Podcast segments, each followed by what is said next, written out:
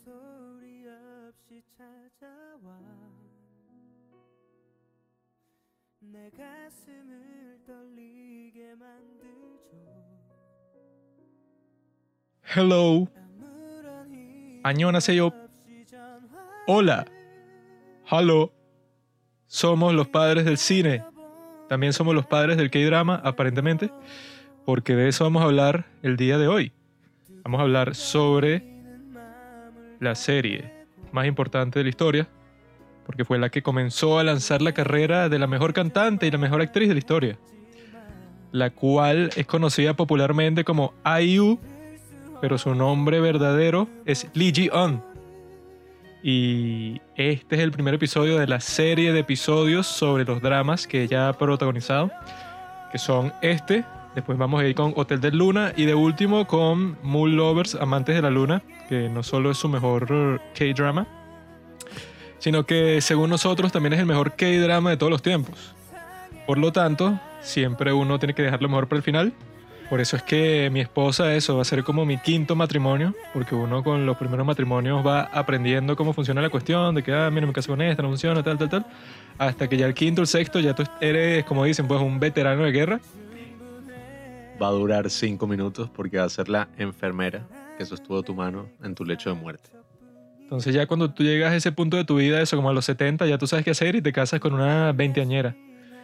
Y bueno, por eso es que esto es un hito en el podcast, porque si no conoces a Iu, mi amigo, déjame decirte que eres un pedazo de patán. Porque la mujer más hermosa de todos los tiempos, la mejor cantante de todos los tiempos, mejor actriz, etc.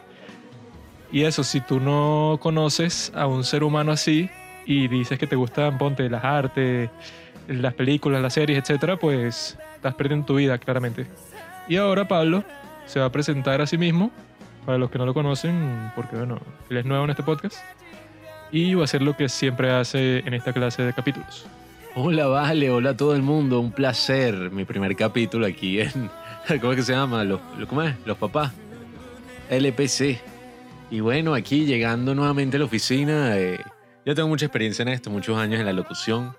Y bueno, nada, me pidieron que les contara sobre un gran K-drama protagonizado por IU, nuestra persona favorita de todo el mundo. Está protagonizado por, ¿cómo se llama? Baek Sun Chan. Protagonizado por el tipo de It's Okay to Not Be Okay. Quisiera yo que lo protagonizara Iu fuera mejor. Ya hemos visto qué pasa cuando Yu protagoniza un drama. no, pero este drama en verdad es protagonizado por el personaje Baek Sung Chan, que es interpretado por el actor muy famoso en Corea, que estaba haciendo su servicio militar, volvió y protagonizó una de las K-dramas más exitosos de los últimos tiempos, It's Okay to Not Be Okay. Pero bueno, nada, vemos la historia de este tipo, es un jovencito, tendrá 20 y algo, se acaba de graduar de la universidad y estudió producción. eh, no, mentira, creo que no estudió eso. Pero bueno, aplica un trabajo de producción de televisión, en un canal, en una. En una. ¿Cómo es que se llama eso? Productora, ¿no? Bueno, en KBS. Que KBS es como esta productora de K-dramas que existe en la vida real. Entonces, nada, se supone que la serie al principio es como The Office. Así como que, mira, este novato llegó a la oficina, vamos a ver todas las aventuras que se encuentra, tal. Y nada, este personaje, Bak Sun Chang, llega a trabajar en KBS como pasante, como, no sé, asistente ahí de los productores. Y lo hace porque está enamorado de una chica. Una chica que conoció desde que estaban en el bachillerato, en la secundaria. Y nada, lo hace por amor. eh, lo hace siendo un simp. Y cuando llega, se da cuenta de que su amor está ya saliendo con otro tipo ahí, que es el otro gran personaje de la serie. ¿Cómo se llama el personaje? Llámalo el jefe y Yagón, porque eso...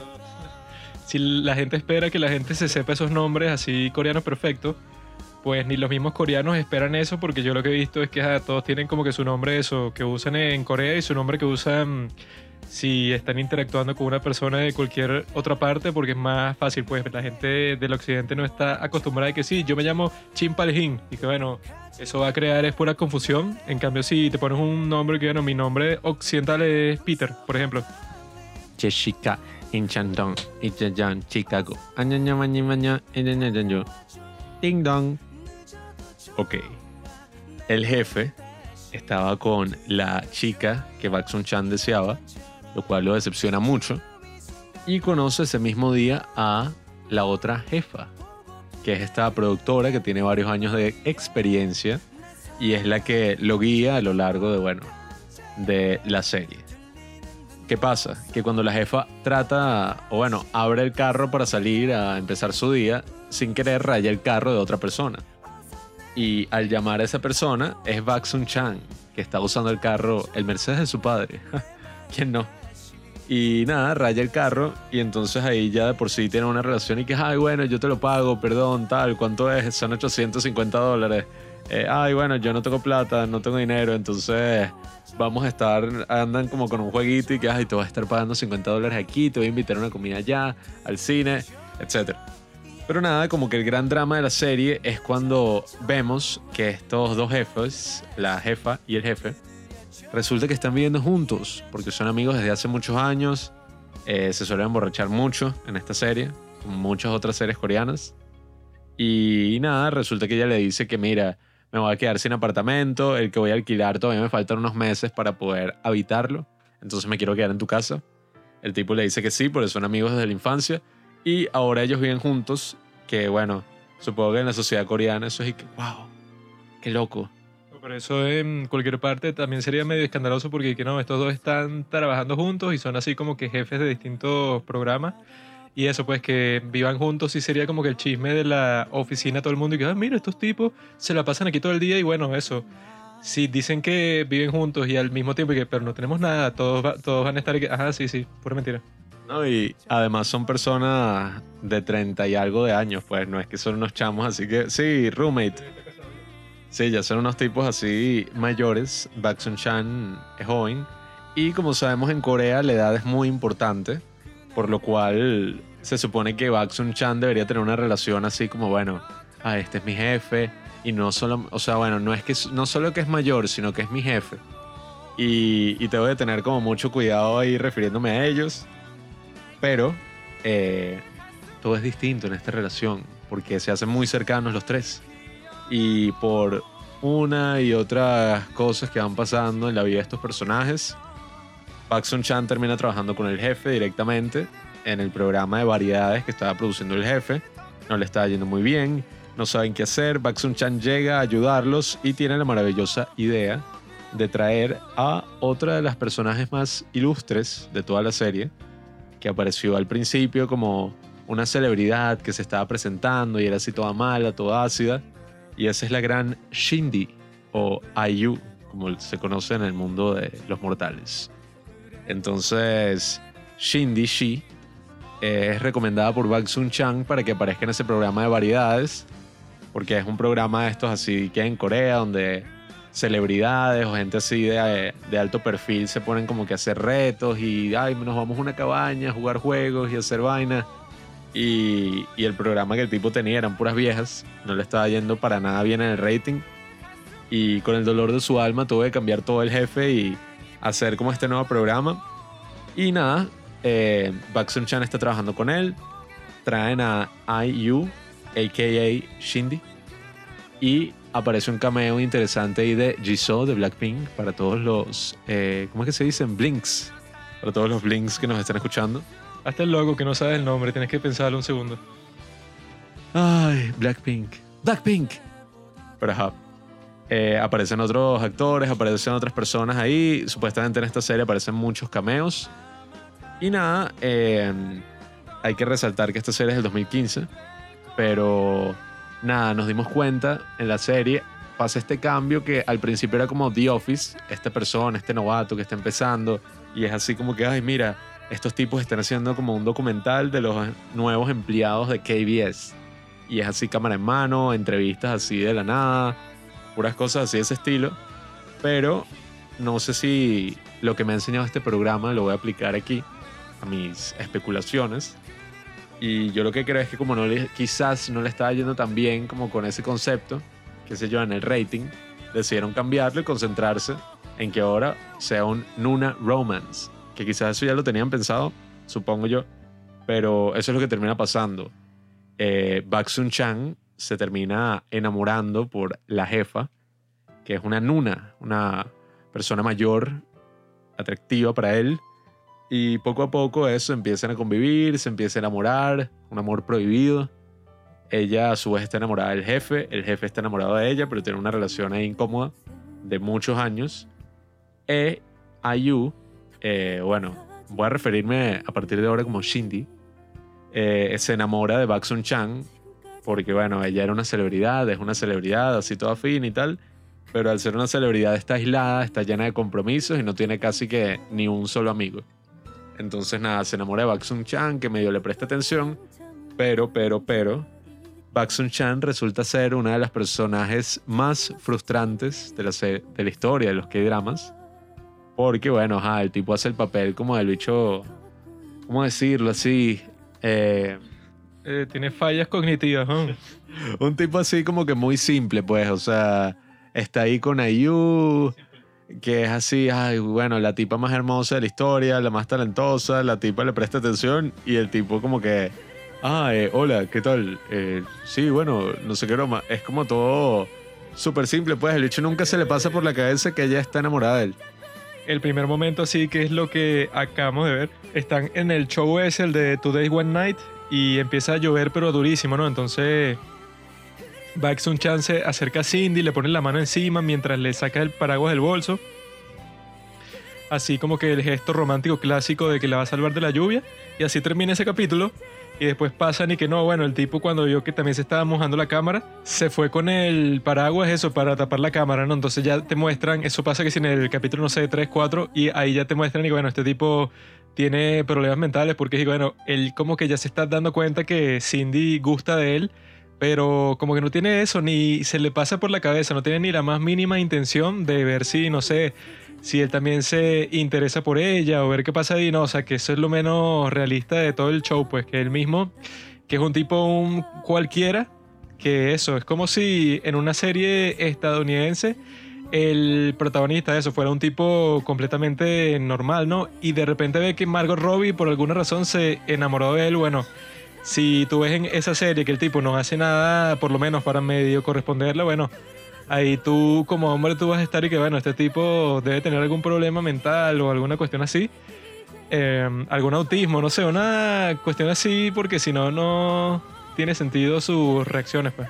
Sí, es que él actúa así como súper infantil, entonces que si se venga de las otras personas en su entorno de maneras así súper gafitas, que si hay, no sé, eh, alguien está sugiriendo que la jefa vaya en una cita y él como está enamorado de la jefa, entonces y que, ay, le hace como una mini venganza, pues, qué sé yo, eh, desde lo más estúpido, no sé, el tipo está comiendo picante, salen de comer picante y cuando tú sales te dan una mentica y el tipo agarra todas las mentas y que no, a él no se le voy a dar. O que si el jefe dice un comentario ahí y el bicho le agita la cerveza para que le explote. Puras cosas así.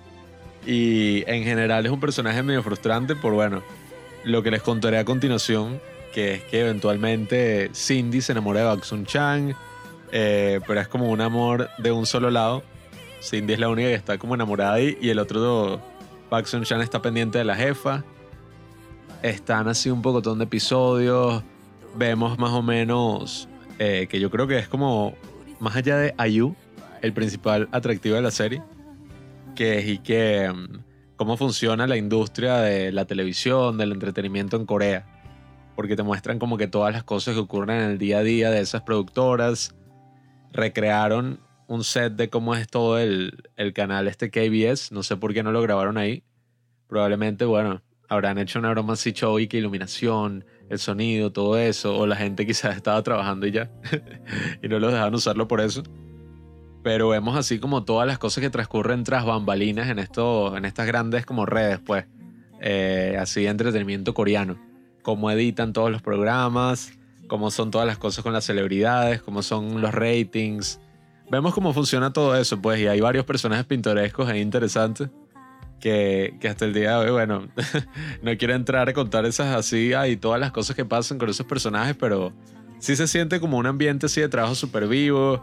Eh, hay una muy buena dinámica así en cómo escribieron esos personajes y, y las pequeñas situaciones que pasan ahí. Y nada, poco a poco la misma Shindy se va viendo ahí en unas pugnas con su manager, que es así toda fría, toda como una serpiente, pues. Entonces empieza ahí a manipularla, la amenaza de que mira, si tú no haces lo que yo digo, te voy a destrozar. Y después se busca un reemplazo para ella, andan ahí en esas pugnas de poder, hasta que bueno, nada, ya aquí nos estamos aproximando al final de la serie cuando pasa así como que bueno, Cindy decide reafirmar su independencia y habla con la gente y le dice como mira, vámonos en buenos términos, yo ya no te necesito, toda esta cosa. Eh, la gente trató de destruirla y era una escena toda chimba, porque resulta que Cindy había perdido a sus padres en un accidente automovilístico. La gente se aprovechó de ella cuando tenía 14 y que, ay, bueno, te voy a hacer una estrella. Y le dijo como, mira, cuando te pregunten por tus padres, di que son ricos y que viven que sí en Beverly Hills. Y nada, cuando ya la, tipa está Cindy como, mira, ya no quiero que seas mi manager, quiero hacer cosas yo sola, estoy cansada, no tengo como un respiro. Eh, resulta que la manager hace como una entrevista ahí toda falsa para exponerla. Es una escena ahí toda chimba, pues seguramente han pasado cosas, no sé si tan caimanes así, pero o tan fuertes, pero más bien no tan fuertes, tan directas así. Pero seguramente todas esas cosas han pasado y pasan en, el mundo del entretenimiento en general, pues, en cualquier país. Entonces como que nada, pasa este ataque, eh, pero después resulta que nada, Cindy, que no tenía ningún amigo, eh, dependía mucho de la opinión pública, de los comentarios, se la pasaba en los foros así a ver qué decían de ella. Termina sosteniéndose ahí con estos nuevos amigos que hizo, que son el jefe, la jefa y Baxon Chang. Terminan siendo como una pandillita ahí muy interesante, esos cuatro. Y nada, entre escenas de karaoke, escenas donde se emborrachan, muchas escenas donde se emborrachan, transcurre como que este drama así donde al final, bueno, la manager termina jodida, termina perjudicada. Cindy logra como, bueno, separarse de ella de alguna forma. El jefe y la jefa como que se ponen serios en su relación y admiten lo que han sentido todos estos años. Vemos como Baxon Chang, o sea, el amor por esta jefa iba tan atrás porque resulta que él, era- él- eran que sí vecinos. O sea, vivían cerca, en la misma zona. Que el chamo cuando tenía, no sé, 8 años la vio cuando ella tenía 15 y se enamoró. Y bueno, toda una historia de amor ahí secreta. Él se revela a la jefa y la jefa lo rechaza, pero lo rechaza de una forma que, bueno, eh, Juanqui y yo estábamos hablando y yo, coño, una forma digna. Le dice así como, mira, tú eres un tipo fino, honesto, tal, pero bueno, en este momento de mi vida no, no estoy para estar contigo, pero igual gracias por decirme tu sentimiento y se abrazan y el tipo llora. Una escena muy conmovedora. Y nada, eh, Baxon Chan vuelve a lo suyo después de superar su amor. Madura, espero que, haya madurado después de eso. Y nada, Cindy también termina como que sola, se ven y al parecer Baxon Chan va a perseguir esa relación con Cindy después de 12 capítulos donde tuvo la oportunidad en cada uno de ellos. Nos frustramos como por 10 minutos cada vez que no se lanzaba.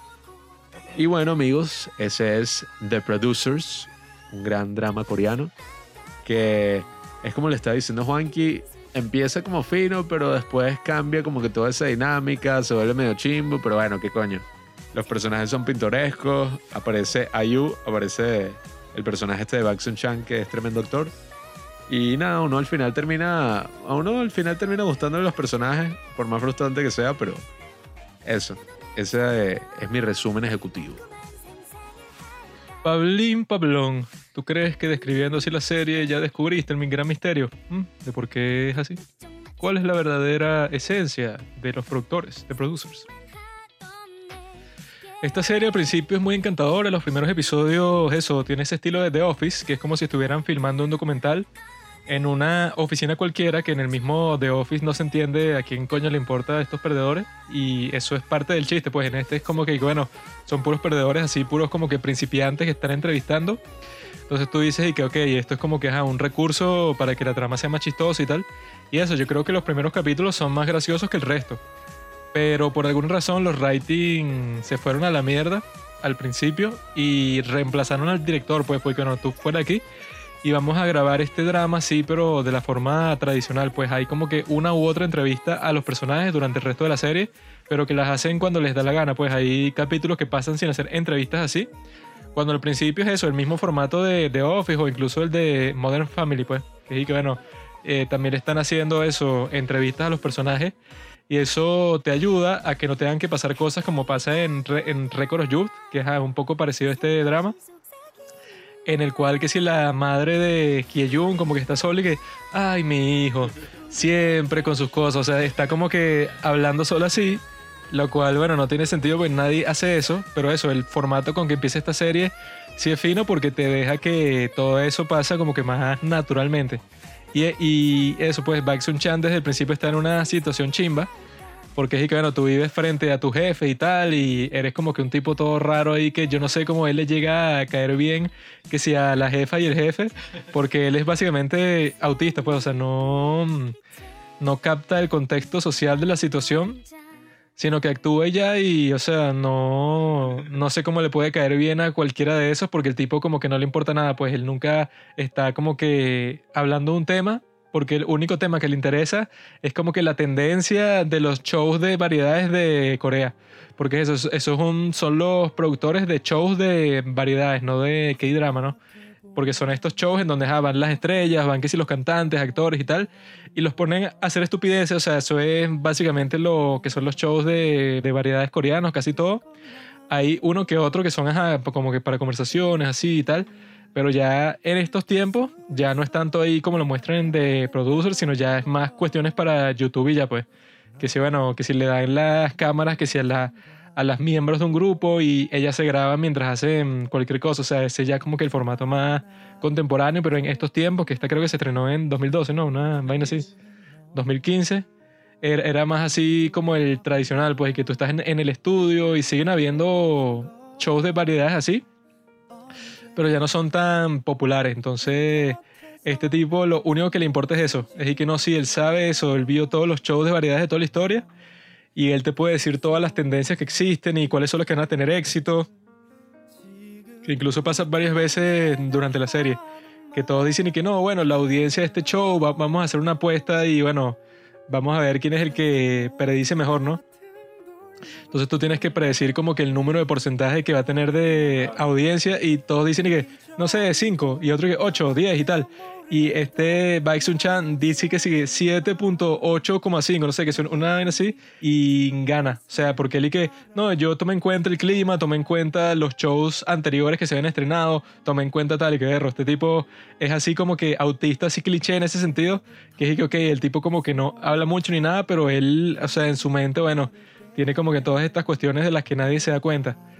Pero este tipo, este actor, que esa es la teoría que tenemos de que por qué lo ponen así tan estúpido, es porque como el tipo es súper guapo, el actor, ¿verdad? Eh, si fuera un drama realista, el tipo, bueno, ajá, se queda con la mujer que le gusta bastante rápido.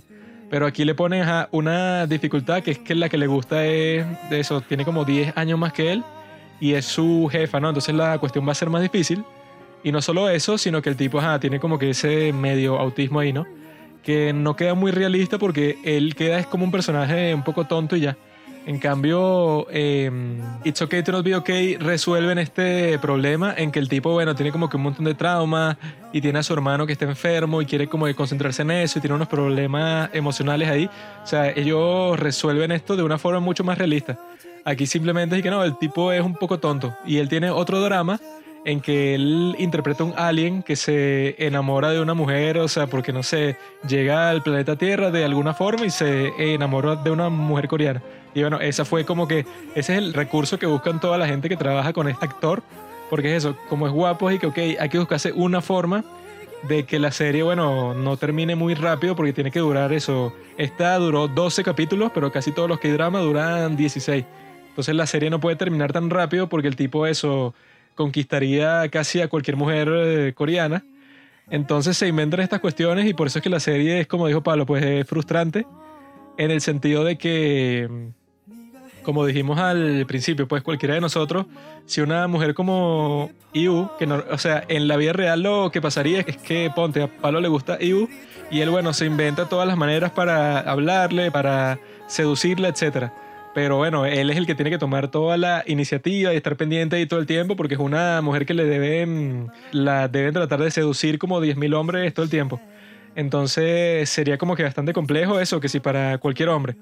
Y en este caso particular, ella por alguna razón se enamora así fuertísimo de él, hasta el punto de que ella es la que está tomando la iniciativa en todo, que lo llama, que lo quiere seducir, que eso, que es la primera que lo besa, que le cuenta toda su vida, todos sus traumas, o sea, ella es la que está haciendo todo, todo el trabajo pesado ahí, pero él como está enamorado de esta mm, jefa de él, que, ah, que bueno, no es una mujer fea ni nada, pero es como que, ok, si tienes a esta tipa cualquiera que es productora y al lado a esta que es una celebridad, que es eso, canta súper bien, está súper buena, como que no hay competencia ahí, ¿no? Y él es eso. Es como nos ha pasado en otros K-dramas que hemos dicho, porque este yo creo que eso se parece bastante a Record Youth, que es que, ok, debió haber un momento en la serie en que Baek Sun-chan, sin importar lo estúpido que fuera, dijera y que, ok, tengo a una, ¿verdad? Que es la jefa, que ella como que no sabe que, que a mí me gusta bastante, porque nuestras relaciones, eso está como que súper condicionada por el hecho de que es mi jefe y toda la cuestión. Y está esta otra mujer que físicamente es súper atractiva y todo eso, que bueno, en algún momento si ella eso muestra su afecto hacia mí bastante intensamente, debe haber un momento en que él dude y que diga, bueno, no sé si tanto me conviene esta jefa, si como que reconsidero las cosas y tal, no, pero eso nunca pasa. O sea, él pasa un pocotón de tiempo solo con ella, tiene un montón de oportunidades para hacer lo que le dé la gana, o sea, para eso, para besarla, para devolverle así los gestos que le ha hecho y el tipo no hace nada. Entonces uno viendo la serie está ahí que coño, o sea, esto ya es demasiado exagerado porque en Record of Youth ta- también pasa eso, pues, que la que hace de Jessica es que, ok, tienes a este tipo que es Ha-hyun, que ya te ha dicho un montón de veces que le gusta, te ha llevado a comer, el tipo es famoso, es millonario, y es que no, pero ella nunca se le pasa por la mente y bueno, quizá me conviene este más que el otro y que los dos se parecen y todo, los, dos son actores. Y en este caso pasa lo mismo, pues. Baek Sun Cham se enamoró de la jefa por alguna razón, pues, porque tampoco te dicen por qué, sino es más como que una cuestión que le da así súper rápido. Y a pesar de eso, bueno, si una persona eso, como él, como Cindy, gusta de ti, pero así exageradamente que ella es la que está tomando toda la iniciativa, lo que tuviera más sentido es que eso, pues que existe ese drama, esa intriga y tal. Y aunque no exista, este drama, o sea, yo creo que sí es bueno.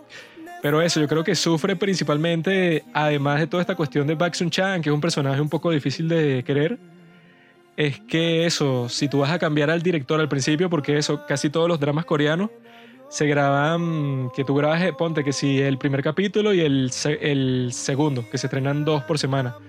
Y tú, los, y tú los estrenas y tal, y ya tú estrenas el tercero poco a poco y vas, vas viendo cómo cambia todo el ambiente, vas viendo si tuvo éxito, si a la gente le está gustando lo que estás haciendo y eso, estas compañías son como que muy sensibles a eso y en este caso vieron eso, pues que como que los ratings no estaban buenos al principio y quisieron cambiar toda la dinámica que bueno, yo no sé cómo ellos pueden determinar que la falla de los ratings se debía a eso, pues se debía al estilo de la serie, cuando no sé cómo pensará eso la audiencia coreana en general, pero a mí lo que me parecía cuando lo empecé a ver es que eso, pues ese era como que el encanto de la serie, que estás dentro de la oficina y cada uno tiene su historia, cada uno tiene como que cosas que solo te va a decir cuando lo entrevista y está él solo, pues eso es como que lo gracioso también de, de Office, que en sus interacciones ves un personaje pero y en Modern Family también, pero cuando están hablando así en privado como que te dicen lo que, lo que en verdad piensan.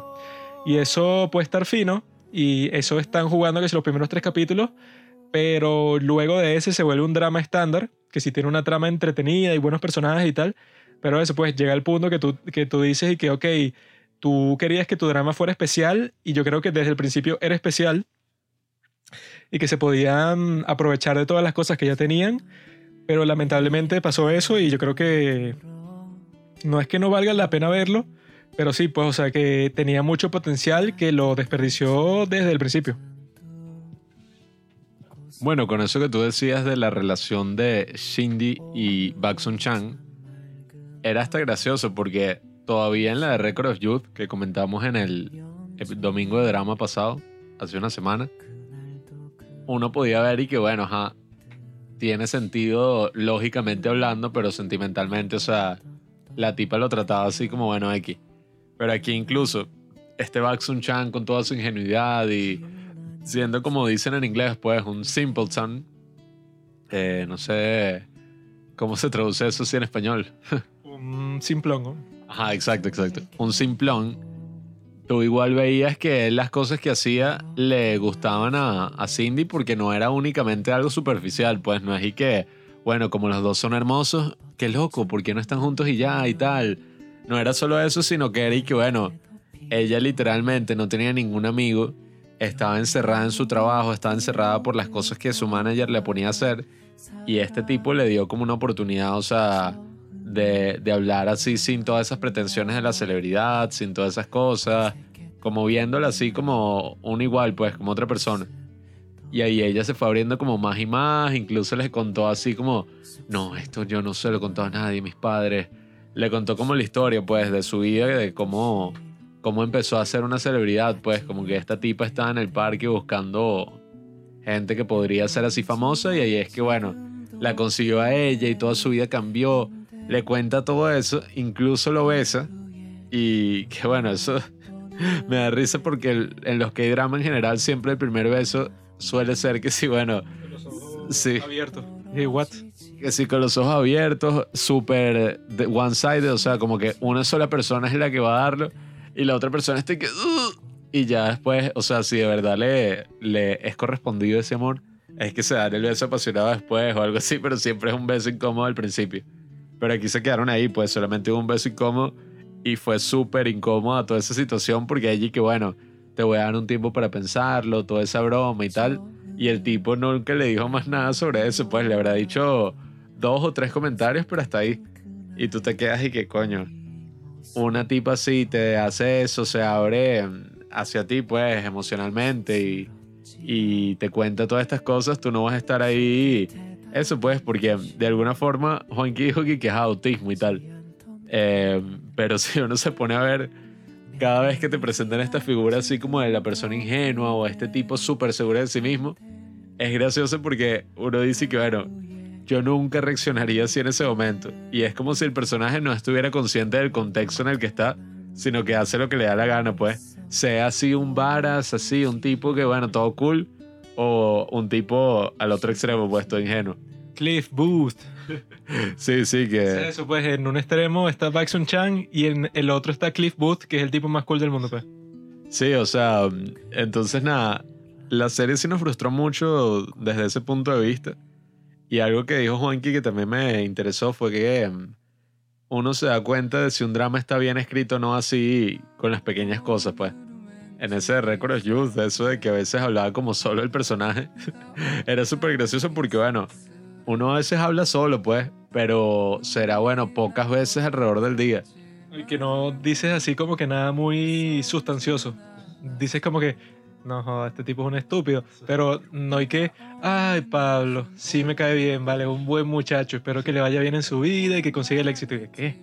Sí, porque la, la gran cuestión que si bien no aplica totalmente esto, porque bueno, son esos dramas, más o menos esa tradición de las novelas, pero uno se da cuenta en una buena película o en algo que está bien escrito, en una buena serie, que muchas veces, o sea, que el personaje diga la trama, pues diga lo que está pasando, es un recurso como súper eh, tonto porque es como, mira, esto es para que la gente entienda lo que está pasando en este momento, como para que, como la gente es estúpida, la gente, no sé, el personaje siempre tiene que decir como que, ay, ahí viene Juanqui, la persona que odio con todo mi corazón desde que estábamos en la secundaria. En vez de que, bueno, por su actuación, por la forma en que presenta a Juanqui, que muestre, no sé, que sea un flashback en donde tú ves qué fue lo que pasó. No hay que, Pablo, siempre lo he odiado desde el tercer año.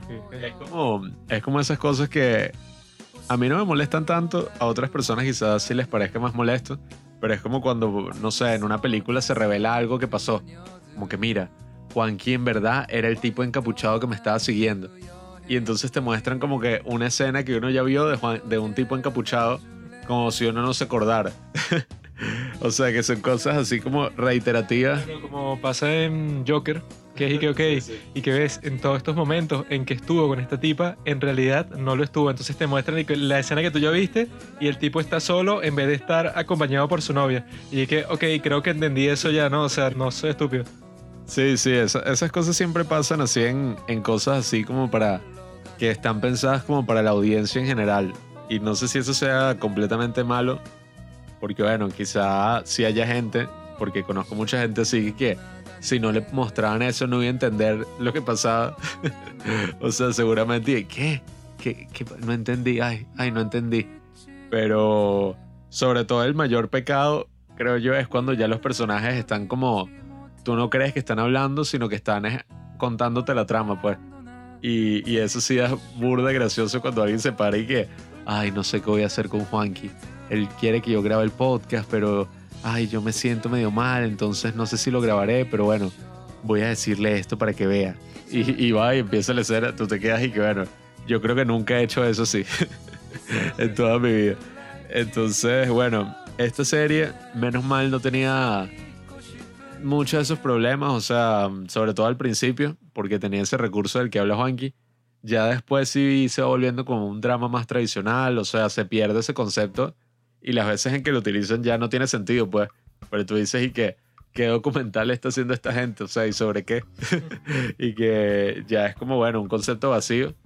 Pero igual es lo que digo, pues está a mí me gustó mucho más que Record of Youth en este caso porque me parecieron más pintorescos los personajes. Eh, la producción no está así como tan avanzada como, qué sé yo, True Beauty. Porque uno se da cuenta, pues es del 2015 y, y eso también ayuda mucho eh, nosotros como los padres del cine. Eso es como interesante porque sonará medio gafo. Eh, pero yo creo que he aprendido así como cosas técnicas viendo que hay dramas sobre cine y sobre las cuestiones audiovisuales.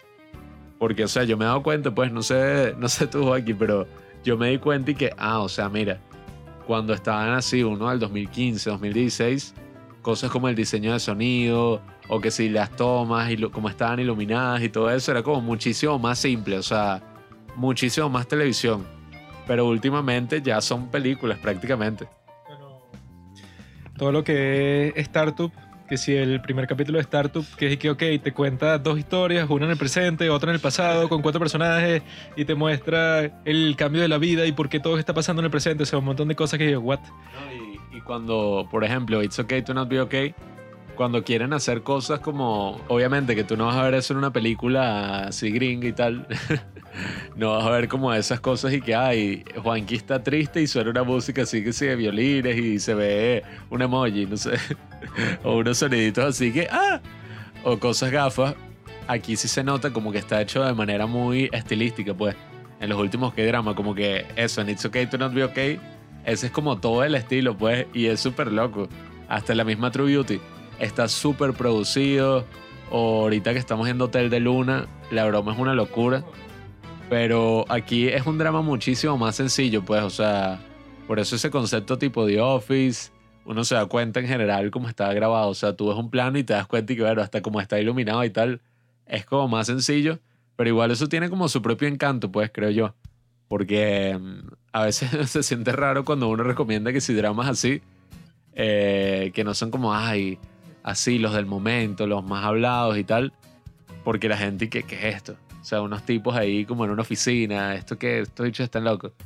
Pero mm, cuando uno, ¿sabes? Le da la oportunidad y lo ve, uno se da cuenta y, ah, o sea, todo esto tiene como su propio encanto así fino, pues. Entiendes todo lo de la industria, entiendes muchas cosas viéndolo. No, yo creo que este show hubiera sido mucho mejor si el protagonista en vez de ser Baek Sun Chan sería Cindy. Porque Cindy, bueno, con toda la historia que tiene, es como que no, bueno, ella a los 14 años la encontraron en un parque de, de diversiones y le hicieron un casting así de calle. Así es que lo llaman, y que street casting.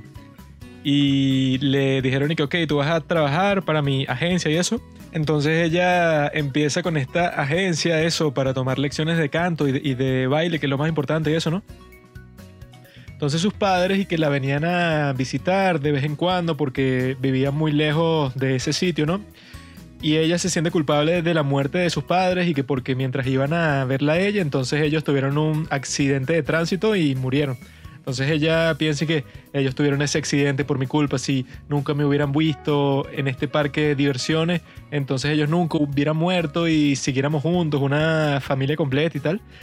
Y ella, bueno, como no vivió con una familia normal, sino que fue como que puro entrenamiento y ya. Entonces ella desarrolló como que esa actitud así de que no me importa nada y tal. A mí no me interesa ni relacionarme con nadie. Yo, yo soy la estrella y soy la más millonaria de todo el mundo. O sea, tiene como que un orgullo altísimo, así, un ego grandísimo.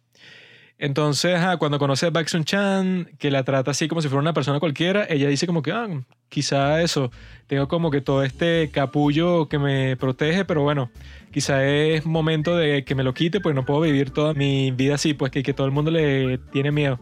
Que dice no, yo mejor a esta no le hablo porque capaz me sale con una grosería, cualquier cosa. Pero también tiene eso, pues como, como que unos hábitos todos raros que desarrolló, que si de limpiar cosas y de ordenar toda la casa. Porque es que no, o sea, como eso, pues como nunca vivió en un sitio así normal, tiene como que una obsesión con que todo esté súper limpio, ordenado, etcétera, ¿no? Entonces, la historia es como que ella relacionándose con más gente, haciéndose más pública, o sea, eso que le dicen cuando sales en más shows de variedades y eso, es para que el público vea quién realmente eres, pues quién eres fuera del K-drama o fuera de las presentaciones, que ya eso en Corea ya está como que bastante integrado porque ni, siquiera es como que, ah, no, tal artista va a salir en este show, sino que todos los artistas tienen que ser su propio canal de YouTube. Entonces tú los ves como mil veces y en mil contextos. Y no es y que, ah, mira, por fin lo vamos a saber cómo es, sino que desde el principio lo están grabando en todos los ambientes, pues entonces ya eso es como que una barrera que se rompió hace tiempo. No, y ni ella misma sabía quién era, pues pienso yo. Cuando le dicen para participar en un show de variedades, yo creo que ni ella misma sabía cómo la iba a percibir la gente porque siempre estaba montando este, esta actuación, pues este show así de la tipa que no le importa nada, que actúa así siempre fría, nunca se ríe. Y, y eso sí es interesante, porque cuando tú estás diciendo como ese pitch, como que una, una versión de The Producers, donde la protagonista es Cindy, ahí uno sí ve como el avance de los K-drama en estos últimos años, porque cuando tú decías todo eso, yo me lo imaginaba bajo estos nuevos estándares, era una cosa totalmente distinta. O sea, solamente mira True Beauty y como te presentan la historia del amigo este de, de los dos protagonistas, pues, de, los dos tipos estos. O incluso Crash Landing on You y te presentan cómo fue la historia de Jun Seri. Son como unos flashbacks súper conmovedores. Uno ve y entiende todo el contexto de la persona. Uno entiende por qué la persona actúa así. Y te lo van desarrollando a lo largo de varios capítulos, pues, hasta que la persona poco a poco va cambiando. Y ahí es que tú te das cuenta y que, bueno, eh, a medida que ya fue avanzando la cosa um, y, y de verdad se puso así como un género, pues, como los K-drama, ya la broma fue, oye, subiendo de nivel. Porque viéndolo así ahorita, está fino igual, pues tampoco es que voy a decir que, "Ah, malo. Pero, oye, ahorita sí se nota que los tipos que están trabajando en eso son tipos que saben, deben tener un pocotón de técnicos formados, deben usar un pocotón de equipos finos y, y se nota que, que como hemos visto, muchos últimamente están basados en webtoon o, cosas como historias que ya están medio desarrolladas, tienen como más oportunidad de hacer una historia en 16 capítulos, así sabes, como fina. Y, no sé si estén así tan pendientes y que, ay, bueno, en el cuarto capítulo no les gustó esto, vamos a cambiarlo. No tiene pinta que sea tan así. Mira un show como Crash Landing on pues. Si tú estás pendiente de eso, yo creo que debes revisarte. Porque es eso, si tú tienes como que, no, tengo esta historia bastante concreta, que se supone que es el punto con los K-drama, pues si solo tienes 16 capítulos, en este caso 12, tú estás como que yo sé exactamente lo que quiero contar, pues no tengo más tiempo, pues, o sea, todo se acaba en esta temporada. Entonces tú no deberías estar pendiente de que, ay, no, a la gente en el capítulo 4 no le gustó tal cuestión y que, ok, deja que la gente lo siga viendo y eso, hay algunas cosas que parecen que no tienen potencial ni nada y en el capítulo ponte 8, 9 es que te das cuenta por qué lo hicieron. Entonces, que esta serie estuvo preocupada de eso, que lo dicen en internet, pues que ya con que tú cambies al director así en plena serie, demuestras eso, que tú estás como que, bueno, este tipo al parecer no tiene el potencial y tal, y bueno, voy a cambiar todo el rumbo de la serie, plena distribución, pues, de, del drama que estás haciendo. Eso para que quede bien tienes que tener mucha suerte, pues eso es como cambiar un técnico de un equipo de fútbol en plena temporada. Y que, bueno, vamos a meter este tipo, o sea que sí le funcionó al Real Madrid con Zidane porque ganó la Champions. Pero bueno, eso es una excepción de 10.000 veces que así, que así, sí, cambia el técnico. Y lo cambian y bueno, o sea, es un tipo que tiene que ir poco a poco y reconstruir todo porque bueno, tampoco es que vas a formar un nuevo equipo de cero.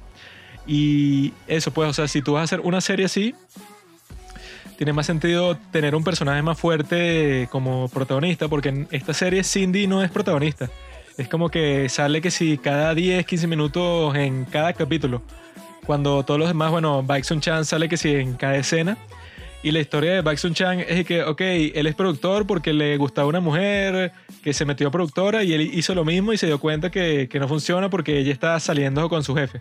Y ya, pues es como que toda esa historia, sea, no se sabe más de él, sino que él pasa que si todo el día en su cuarto viendo shows de variedades desde shows viejos hasta contemporáneos. Y por eso es que soy un experto en la materia, pues, pero como que no hay ningún cambio en Baeksun Chan durante los 12 capítulos, que eso es algo que vemos no solo en los K-dramas, sino bueno, en cualquier serie buena, el protagonista siempre cambia bastante, pues que si Breaking Bad, Better Call Saul y tal. Pero esta, y que bueno, el protagonista, ok, no cambia nada, cuando en cualquier otro K-drama, y que bueno, Crash Landing on You, It's Okay to Not Be Okay, cualquiera, o sea, cual, cualquiera que se le ocurra que sea bueno, eso, True Beauty, cualquiera, todos los personajes, eso, por todos los acontecimientos fuertes que les pasan en su vida, terminan siendo personas totalmente distintas. En este caso, Baeksun Chan es que, bueno, termina siendo Baeksun Chan del principio exactamente igual, pero desde la primera escena hasta la última, que las dos pasan en un estacionamiento, eso de la KBS, el tipo es exactamente el mismo. Entonces no es como que un muy buen personaje para, para eso, pues, para que sea el protagonista de tu serie. Porque en Hotel del Luna, bueno, tienes a Kuchan Song, que el tipo es como que es el protagonista, pero al mismo tiempo no lo es, pues, porque la, verdadera protagonista de Hotel del Luna es Jack Manwall, pues, que es IU también. Y que ella es como que lo que lleva toda la serie, pero este tipo es eso, es como que nuestro dispositivo para entrar ahí, pues para entrar en su vida. Y es un personaje que también tiene como que sentido, ¿no? Porque estuvo como que influenciado por Jack Mangold desde el principio, o sea, desde antes de que naciera casi, pues. Tipo, era un niño y ya e, esta tipa le había diseñado casi que toda su vida para que trabajara para ella. Ya eso lo escucharé en más detalle la próxima semana. Pero el punto es ese, si estás buscando un protagonista para tu serie y el tipo, eso, es un cualquiera así, pero que con todas las cosas que le van a pasar, que bueno, deben ser, no sé, life changing, deben ser entretenidas, porque es eso, van a pasar en una serie que la gente ve para divertirse. Si todos esos acontecimientos no lo cambiaron para nada, no es un buen protagonista. Y en este caso el tipo, bueno, como que no le hace justicia al resto de la serie, porque yo creo que los demás personajes sí están bastante bien formados y eso, o sea, si tiene su propia historia y si ves cómo llegaron ahí, todos tienen como que un contexto mucho más rico y mucho más sustancioso que el del protagonista. Entonces, yo creo que esta se parece bastante a Record Youth, porque te muestra todo el mundo del entretenimiento y toda la cuestión. Es interesante eso, es como una compañía como KBS hace un K-drama sobre cómo es trabajar en la sección de variedades de KBS. Pues ellos tienen, deben tener sección de drama y sección de variedades. Y ahí es que ves toda la cuestión. Y bueno, algo que nos interesa a nosotros, que es eso, pues que la industria de cine de Corea del Sur, todo lo que es Pan Chang-wook, Lee Chan-dong, toda esa gente, no es que ellos hacen películas de la nada porque son unos genios, sino que claramente hay una conexión pues entre los dramas y las películas, porque yo he visto un pocotón de actores de drama en películas y viceversa, y que eso pues, o sea, son cuestiones que ganan mucho dinero. Y que de ahí es que financia las películas y de las películas financia los dramas, o sea, todo está conectado. Y para cualquier persona pues que le guste el cine y la industria y la producción en general de cualquier producto audiovisual, a través de esta serie puede ver cómo funciona, pues, porque yo lo que también he visto en internet sobre esta serie es que es súper realista en ese aspecto en particular, pues que la forma en que se hace eso, el show de variedades, que depende es- de cada temporada. Cada rating que tú tienes en un, un nuevo capítulo lo puede cambiar todo, pues tú estás ahí que, bueno, como está el jefe de Baekhyun Chan, todo el tiempo está ahí que, bueno, capaz este es nuestro último capítulo, o sea, con todos los capítulos, es que, bueno, capaz este es el final. O sea, el tipo no está confiado en lo absoluto de la calidad del show y que todo el mundo le dice que, bueno, listo, o sea, si este no te va bien esta temporada, estás cancelado y hay que ponerte con otro show, empiezas de cero. Hay como que todas estas presiones sobre esta gente. Y bueno, o sea, las personas que quieran eso, imitar en cierto sentido el éxito que ha tenido Corea del Sur en el mundo del entretenimiento, este puede ser su primer paso para eso, descubrir qué es lo que hace especial a toda esta industria, pues que se complementa, yo creo que eso, las variedades con el cine, el cine con la música, la música con todo, o sea, todo está como que mega interconectado. Bueno, y, y respecto a eso de Baxon Chan, al final me dio risa que te ponen como una escena así, como que el bicho está reflexionando y mira cómo era, y mira cómo soy ahora. Y ay, y tal, recordando, pero allí que bueno, ahora tienes una postura más recta y estás vestido distinto, pero en esencia eres la misma persona, pues. Bueno, en personalidad eres lo mismo completamente. Sí, que bueno, ahí es que se ve. Yo creo que la serie iba por algo mucho más. Es como una serie low key. Así una serie relajada, no es un drama así que vas a estar llorando en el último capítulo nunca. Pero parece que eso era lo que apuntaban desde el principio, pues, el The Office. Que no es una serie que tú te vas a tomar tan, tan en serio. Incluso si de, de vez en cuando trate sus temas serios, no es y que berro. El nuevo drama así loco. Pero por eso es que este son solamente 12 episodios. No es así tan largo. Tiene un, un decimotercero capítulo que nosotros dije, wow, dice episodio especial, ¿qué será tal? Y resulta que es como una cosa ahí que aparentemente se lo habrán hecho a los, no sé, a los de KBS, a los que trabajan en eso. Que es y que la serie de producers ha tenido mucho éxito en Corea. Ha tenido 5.7 de ratings y 5 millones de usuarios del tráiler en esta página de China ha salido de primero en el buscador, como que puros datos así y de repente te resumen toda la serie en hora y media. O sea, toda, toda la serie, todo lo que pasa lo cortan para que dure hora y media. Y eso fue justamente lo que vimos antes de, de grabar este capítulo, y creo que por eso tengo como el resumen tan fresco en mi cabeza. Y al final, lo que más me quedó así de todo el drama fueron los personajes y, y como que la personalidad de los personajes, no tanto el arco de los personajes. No es y que, wow, la historia de este tipo, Breaking Bad, como el hecho cambia y cada vez se va volviendo más oscuro. Y si tú te das cuenta, cuando se quita la franela, tiene una más oscura debajo.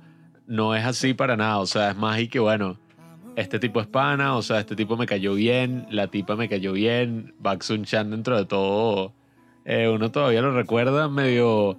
Es como ese amigo así que uno, como que, ajá, o sea, se suele molestar con él, pero uno extraña molestarse con él, ¿sabes? Y que, ah, Si Baxun Chan fuera mi amigo personal, yo creo que ya lo hubiera matado a golpe, porque yo estuviera y que, bro, o sea, tú le gustas por alguna razón a la mujer eso más atractiva de todo el mundo, y tú eso no estás ni lo más mínimo interesado, eso ya no es cuestión de gusto, porque eso, mucha gente puede decir que, pero la belleza es subjetiva, tú no sabes si le gusta a esta mujer por tal cosa, que bueno, eso llega hasta un punto, pero ya cuando la cuestión es demasiado exagerada, pues, o sea, que ya está lidiando con eso, lo mejor del- de lo mejor que sí, con el 1% de las mujeres del mundo, ya ese estándar así sub- subjetivo no aplica tanto, pues.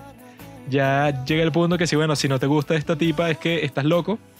Y eso fue lo que nos frustró una y otra vez con este show, ajá, que es como que para, para verlo casualmente. Depende de qué tipo de personas sean ustedes, pues si les gusta ver televisión porque sea casual, o si no ven películas y les gusta ver, ponte que si shows así que sean más serios y más intensos en ese sentido que si de trama, de personajes y tal, quizás este drama no sea para, para ustedes. Pero si piensan igual que nosotros, que, que bueno, las películas son como que la parte más artística y eso, y los dramas vienen más como que bueno, para llenar toda la parte de entretenimiento, que no sea así como que no, Old Boy, así esta historia de venganza sobre la condición humana, sobre qué es lo que verdaderamente significa ser una persona. Si no están buscando eso, sino simplemente divertirse, bueno, este drama parecido a Record Youth. Si ya les interesa eso, la industria del entretenimiento, será perfecto para ustedes. Y si les interesa IU, si la conocen, si no la conocen, bueno, o sea, muy triste ser ustedes.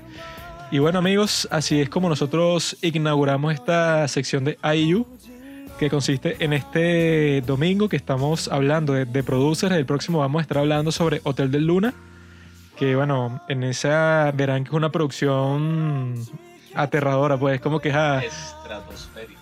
como cuánto habrán gastado en esto. Es que bueno, tiene efectos especiales, tiene locaciones por coñazo de todo sentido, tiene un montón de cosas que es que, ok, quizá en cualquier otro país, incluso en Estados Unidos, hubiera sido muy cara para realizarse, hubi- hubiera sido que, ay, ¿cómo lo vas a hacer? O sea, demasiados actores, demasiados escenarios, demasiadas cuestiones, pero sin embargo fue hecha y bueno, eso es una de las virtudes de este sistema coreano. Y luego de eso vamos a hablar de Moon Lovers, que es parecida en ese sentido, pero bueno, no es tan lo que dicen pues production heavy, porque este es que bueno, en Corea, ¿verdad?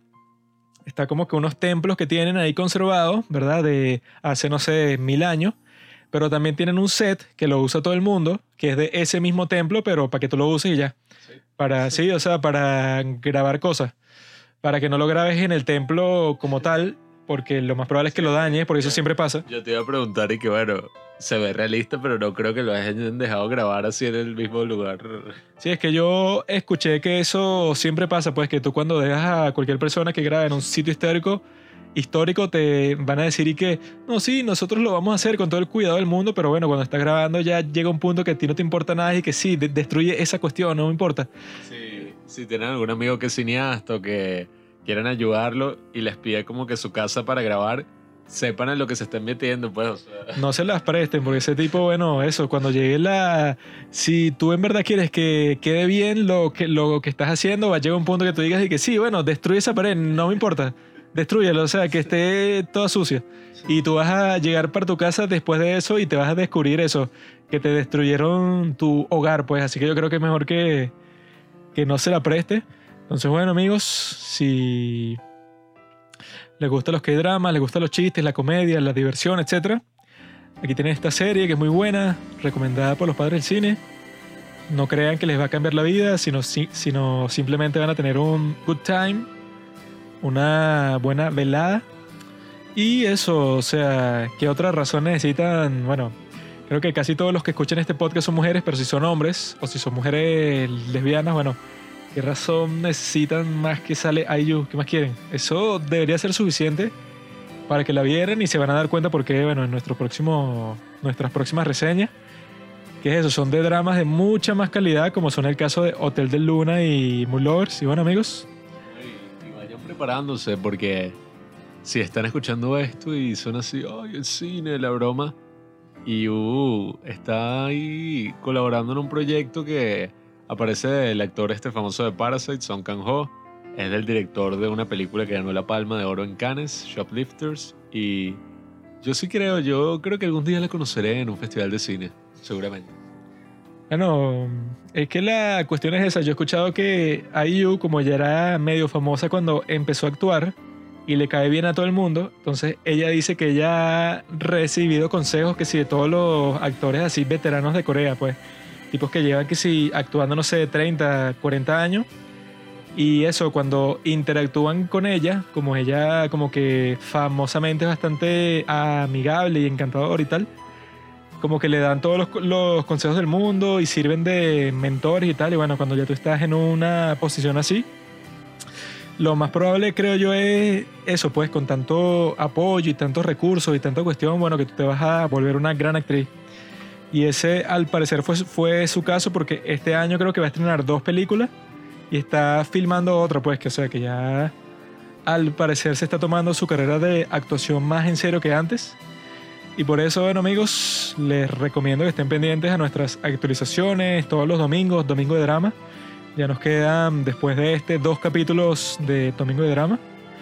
Y luego de eso vamos a darnos un hiato para seguir viendo dramas así y para que cuando ya tengamos bastante, como dicen en los Estados Unidos, bajo nuestro cinturón, under our belt, vamos a hacer otra temporada de Domingo de Drama Pero lo dejamos con eso, con lo mejor para el final. Moon Lovers y la próxima semana, Hotel del Luna.